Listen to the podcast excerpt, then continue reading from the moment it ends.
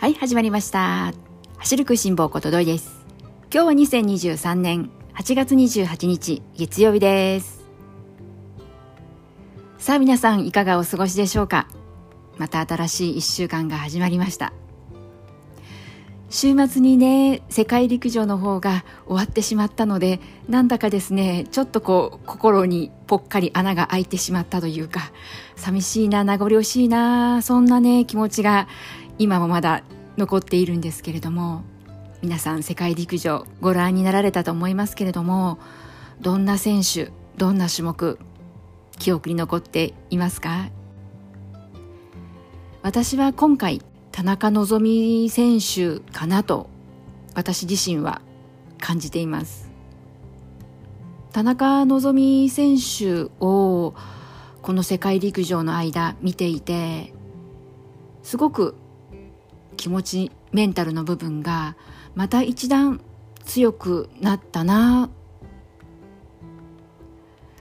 そんな風に思いました。やはりこの世界で戦っていくっていうのはもちろんこの競技この技術の向上というのももちろん必要なわけなんですけれどもでも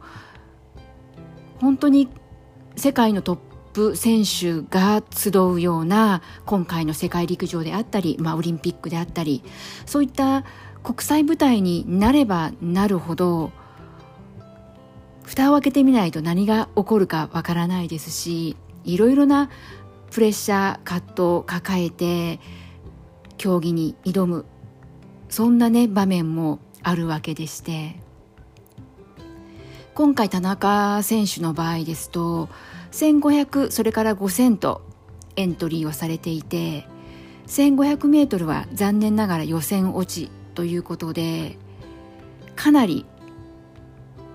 気持ちのメンタルの部分が不安定になったようなんですけれどもでもそこから5000きっちりと気持ちを入れ替えて予選も通過しそして決勝まで進んで今回は8位入賞ということで入賞まで果たすことができてこれはなんだかもう見ていてもすごく気持ちよかったですしますます田中選手がまたこの世界陸上の期間中に強くなって目が離せない選手のお一人になったなというふうにすごく感じました。なので次もし田中選手が、まあ、国際大会もう次となると今度はパリオリンピックかなと思うんですけれどもなんだか少しでもその場を楽しんでいるそういうね姿も次は見てみたいななんていうふうにも思いましたし田中選手の本当に強みというのはこの気持ちの切り替えそれがうまいなというふうにも思いましたし。なんでただこのメンタルが強いというだけではなくてやはりね人は誰だって落ち込みますよ。嫌なことがあればね落ち込むしね悲しいし辛いし。ただそこからねいかにこの這い上がるか。この這い上がる方法ってもう結局のところは自分でねもう自分のまあ取扱説明書じゃないですけれどもどうやったら立ち直れるのか這い上がれるのかっていうのは自分次第っていうところもあるのでなんでねその点田中選手はうまいな上手だな気持ちの切り替え早い選手だなというふうに今回すごく感じました。なのでますます田中選手の今後のね活躍応援していきたいなと思いましたし楽しみだなというふうにとっても思いました。であとですねもう一つ私が印象に残ったというところでいきますとやはりマラソンですね。マラソン今回私山下選手のことを前回の番組の中でも一番注目している選手ということで番組の中でもね紹介していたんですけれども昨日の男子マラソン皆さんどうでしょうか？ご覧になっていたでしょうか？昨日はですね久しぶりでした。あの男子のマラソンでこういったの国際大会においてこんなにこう見ていてワクワクさせてもらったのは久しぶりだなと思いました。結果皆さんご存知と思うんですが山下選手12位でフィニッシュでした。結果だけ見てしまうと12位かというふうに感じられる方もちろんいらっしゃるかとは思うんですけれども私はスタートから最後までゴールまでずっと見続けていたんですがずっと山下選手はある意味自分のペースを守りつつ先頭集団にずっとこうついていく形で走っていました。特に30キロ以降から、まあ、40キロぐらいまでのこの10キロここは本当にもうワクワクが止まらないというか解説されていた金さんもめちゃくちゃこう楽しそうに嬉しそうに山下選手のことをねもしかしたらでも入賞とかメダルに手が届くんじゃないかとかそこまでこう応援している私たちに期待をね持たせてもらえたそんなレース展開だったんですよね。私も山下選手一つでもね上を狙ってもらいたいなというふうに思っていました。でもう30キロこの辺りからは入賞もこれはいけるぞ。でも35キロぐらいになってくるともう入賞これはもう間違いないぞと。40キロぐらいになってきた時にはもう一時5位まで順位を上げてきてましたし3位の選手背中がもう見える距離までいたんですよね。時間にして20秒ぐらいまで迫ったところで山下選手走っていたんですが最後40キロ過ぎたところから本当にトップ選手でもあんなことがあるんだなそんなねまあある意味マラソンの怖さというのを見せつけられたわけなんですけれども山下選手足がつってしまったんですよね。本当突然でした。突然止まってしまってえっ？と思ってただ幸い肉離れだとかそういった怪我ではなくて足がつってしまったということだったのできっとまた回復の方もねそんなに時間を要することなくしてくれるんじゃないのかなという見方はしているんですけれども最初に左足の方がつってしまってえー、ここでって本当にもうなんだかもう見ていてなんとかならないものなのかなというふうにもう頑張れとしかもう言いようがないですしでもですねそこで山下選手もですね一瞬止まってしまったんですけれどもでもまたそこから走り出して最後はね右足の方もつってしまってもう最終的にはね何人か選手に抜かされてしまって12位のフィニッシュということだったんですが皆さん足つったことあります？マラソン大会で。私はですねマラソン大会で足がつった経験あります。あの辛さ。ねもちろん山下選手と一緒とは言いませんけれどもでもですねあの足がつってしまったらもうどうしようもないというあの気持ちはとても共感できてでもう何ともならないんですよね私も自分が足をつった時にやっぱりあつっちゃったと思ったんですけどもう遅いじゃないですか。ね、でも仕方なくまあ止まってちょっと屈伸運動だとかとにかく何とかしなくちゃ何とかねまた前に進まなくちゃということでまた走り出すんだけどまたすぐつっちゃうんですよね。でもう挙句の果てにはもう走ることすらできない。もう止まるか歩くか。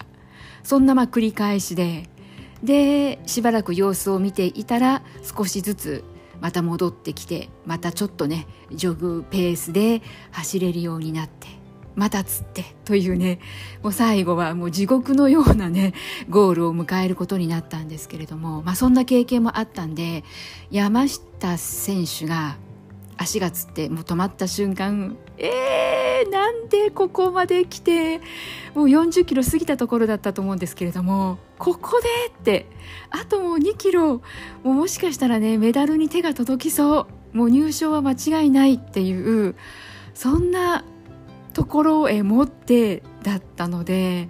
もう本当かわいそうで仕方ないしまあでも本人としてはね見てる方はねこうかわいそうあーって思っちゃうんですけど走っている山下選手はめちゃくちゃ悔しいだろうなというふうにも思いながらとにかくもうゴールしてほしいもうそれだけで祈るように見ていたんですけれども、まあ、最後はねちゃんと無事ゴールすることもできました。で結果としてはねもう入賞間違いないところまで来ていて最終的にはまあ12位 ,12 位に終わってしまうということで、まあ、スポーツの世界ね、まあ、結果が全てなので山下選手一高スマイルということで、ね、走り終わった後もちょっとこうねはにかむような、ね、こう笑顔というところで一高スマイル見ることができたんですけれどもただ山下選手きっと今回の世界陸上これを糧にしてですね一回りも二回りも大きくなって絶対帰ってきてくれると思うし MGC 今度9月あごめんなさい10月 MGC がありますよね。なので、まあ、それまでにねしっかりとまずは休養していただいて体調を整えてそしてねまたきっと元気な姿 MGC でまた見せてくれるかと思います。私自身も実はですね自分がマラソン大会で足がつったという経験があってそれからなんですよね。あの私梅干しをマラソン大会の時はもうお守り代わりにして、まあ、ポケットに入れて走っているんですけれども走っている時も比較的早い段階もう5キロ過ぎ10キロの時には間違いなく食べてますね。梅干しをアメちゃん代わりに食べてる感覚なんです。梅干しだからこう種が残るじゃないですか。で種をねずっとこう舐め続けているんです。梅干しって強い塩分濃度で梅をつけるわけなので種の方にも塩分が浸透しているんですよ。なのでしばらくねこう本当にアメちゃん代わりに塩分補給という部分でもずっとこう一定時間は舐め続けていられるのでなんでこう私はマラソン大会の時にはもう梅干しは常に口の中に入っていると言ってもいいぐらい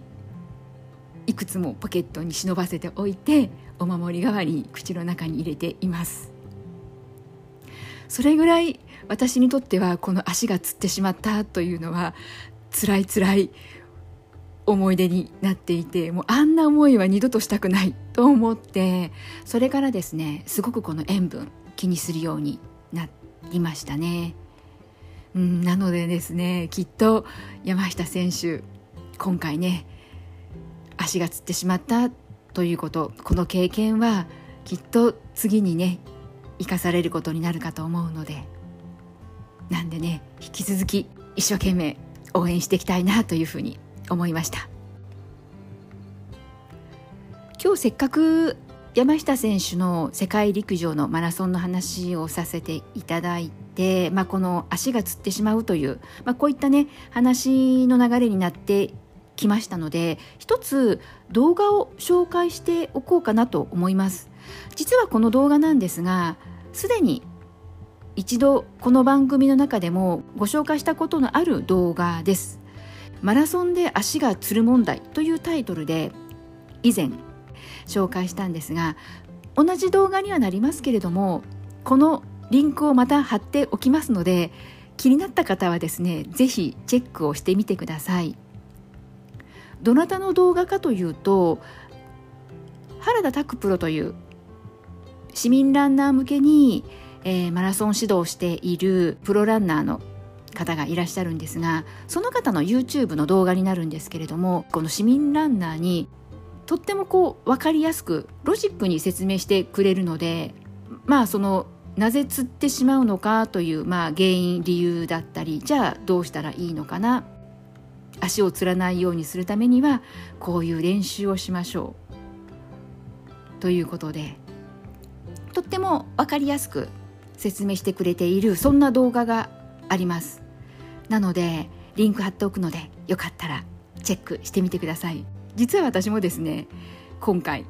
この山下選手の足がねつってしまったというあの痛々しいあの場面を見てああそうそう足つったら本当辛いんだよなということを思い出しました。そしてまた私はその原田拓プロの足がつらないようにするためにはという、まあ、その動画なんですけれどもまた見返してしまいました。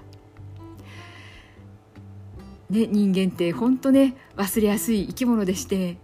自分自身もですねあんなに辛い思いをしたのにやっぱりね忘れちゃうんですよね恥ずかしながらじゃあ今自分自身が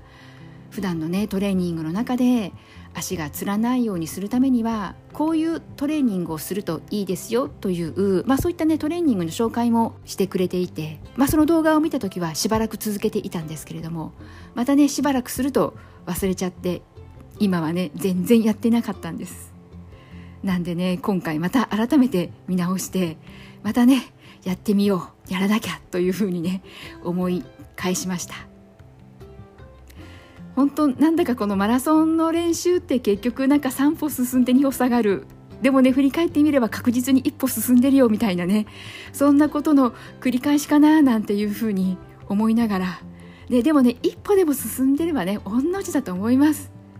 時にはね一歩も進むことができずに足踏みしてしまう。なんなら後退してしまう。なんていうこともねあるじゃないですか。なんでねほんといろいろね気づいたらまたそこでね修正していけばいいんですよね。今回は私山下選手からですね足がつる。じゃあつらないように今後ねするためにはどうするかっていうことをもう一度見直す。そんなねきっかけをもらえたななんていうふうに思いました。これからね少しずつ秋がね近づいてきます。だんだんとこう汗をかかないそういうね気候にこれからなってはいきますけれどもでも冬だから足がつらないのかと言ったら決してそんなことはないです。なので市民ランナーの皆さんにとっても決してこの足がつるというねこの問題ってきっとね人事じゃない自分もというふうに感じていらっしゃる方もねきっとお見えだと思うので皆さんと一緒にこういった問題乗り越えていけたらいいなというふうに思います。はいそれでは今日も最後まで聞いてくださった皆さんいつもありがとうございます。それではまた次回元気にお会いしましょうね。ではではまたね